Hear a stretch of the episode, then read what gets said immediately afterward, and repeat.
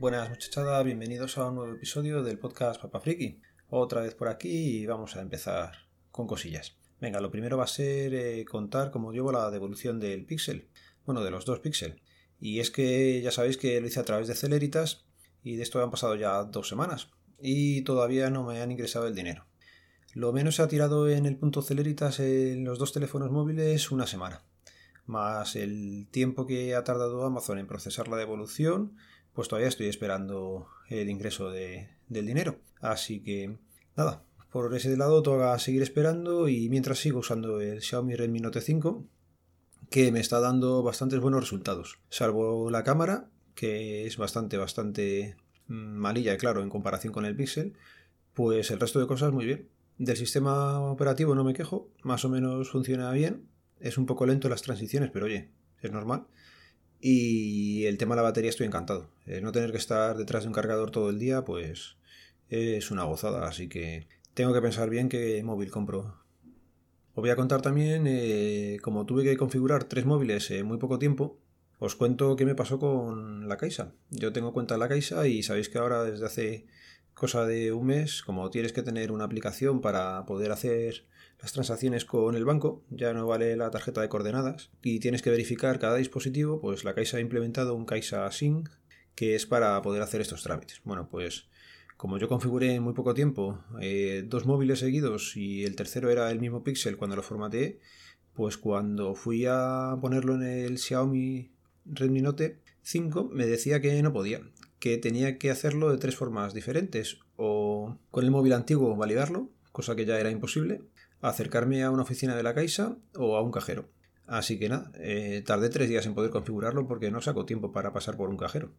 Cuando vas al cajero tienes una opción allí que es eh, para validarlo te dan un código provisional, pones ese código y luego se hace la validación relativamente fácil. La primera vez me dio error en el Xiaomi, muy bien no sé por qué, lo volví a intentar luego otra vez y ya, ya quiso funcionar y ya puedo operar por internet sin problemas. Pero bueno, que sepáis eso, que hay veces que te van a pedir el móvil antiguo y el móvil antiguo ya no existe, no sé por qué tienen puesta esa también, esa opción, pero bueno.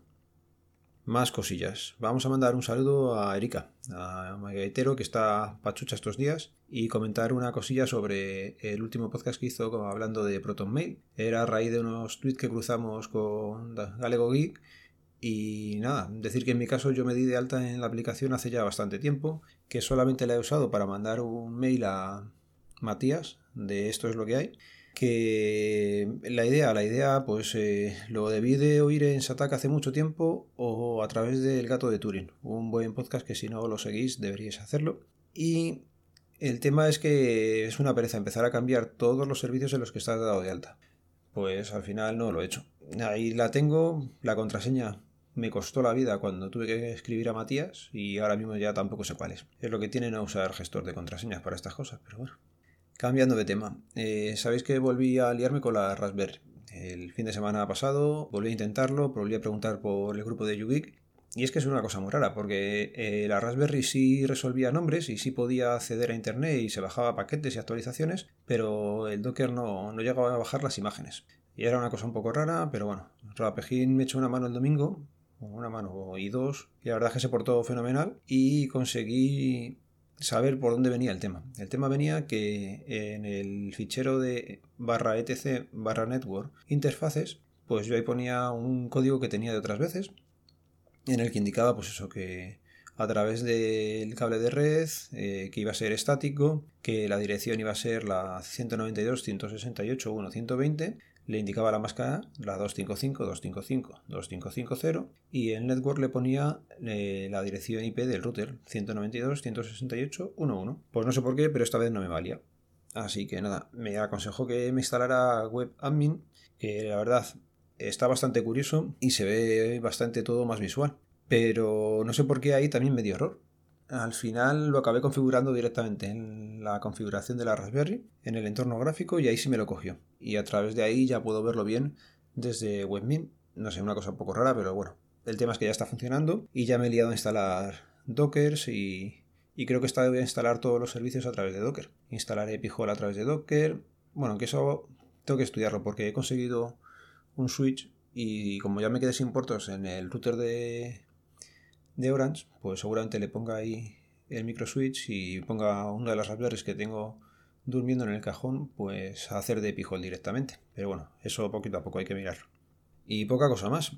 Ah, bueno, sí, mira, tengo por aquí apuntado. Lo de apuntar esto al final viene bastante bien, porque le echas una visual rápida y ves las cosas que ya has hablado. Mira, tengo que comentaros una serie, ¿vale? Por si tenéis tiempo ahora y no sabéis cuál queréis ver. El otro día, el otro día ya hace bastante tiempo, pero bueno. Eh, estábamos solo con Nuria en casa y dijimos, bueno, vamos a comer en el salón como mayores, viendo la tele. Normalmente lo hacemos en la cocina.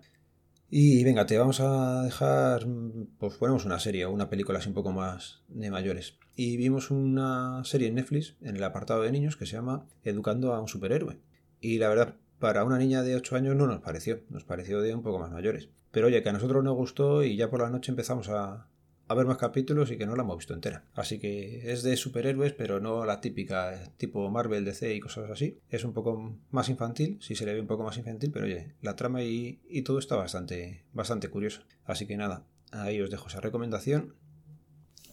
Cambiando a otra cosilla que tengo apuntada. Sabéis que tengo un Netatmo en casa y el otro día me saltó un aviso en la aplicación del móvil y no me había pasado en los casi tres años que tengo ya con el aparato puesto, tres o dos muy largos. Y es que se estaban acabando las pilas AAA. Y oye, que la verdad está, está curra el sistema, te avisa tanto en, en el móvil, que fue donde lo vi, como en, el, en la base que tenemos en la pared, que no sé decirla. Bueno, el programador que tenemos en la pared, ¿vale? Que si le das para arriba sube la temperatura, le das para abajo, baja la temperatura Normalmente o le das con la mano hasta lo que sea o lo pones con el móvil, pero no hace mucho caso. Total, que me saltó el aviso, cambié las pilas y a funcionar. Ya podían aprender los de Xiaomi cuando se están quedando sin batería las cosas, que yo creo que tengo un termostato de ellos, un Xiaomi Aquara me parece que eran los que tenían presión y temperatura, que ese por ejemplo yo creo que se ha quedado sin batería y no, no salió por ningún lado el aviso. Y venga, ya lo último y os dejo. Tengo apuntado aquí que el este lunes 18 me he pasado a Simio, ¿vale?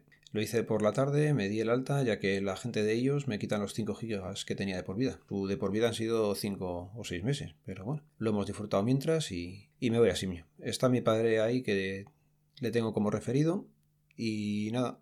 Lo bueno que gano es que voy a acumular eh, los gigas, que en iOS no se podía. Eh, pierdo, pierdo llamadas, aunque casi no había hecho con ellos. Y nada, empezaré a hacer como hace Marco Geek, de un mes tener un poco más, el resto de meses bajar a lo mínimo, y es la cuenta secundaria, o sea que tampoco. Por cierto, eh, Marco Geek acertó, ya que vuelve los gigas por Navidad y esta vez me parece que daban 15 gigas, así que también los aprovecharé. Y lo voy a ir dejando por aquí ya. Bueno, gente, que tengáis un buen fin de semana. Por cierto, este fin de semana, a ver si hace buen tiempo, que tengo una carrera esta de 10 kilómetros. Me he apuntado al trofeo José Cano, es el de aquí de Canillejas de toda la vida, barrio en el que estuve durante bastante tiempo y, nada, a ver si, si, hace buen tiempo y corramos los 10 kilómetros tranquilamente. Ya sabéis, en las notas del programa quedan los métodos de contacto. Un saludo, nos vemos, nos leemos, nos escuchamos. Adiós.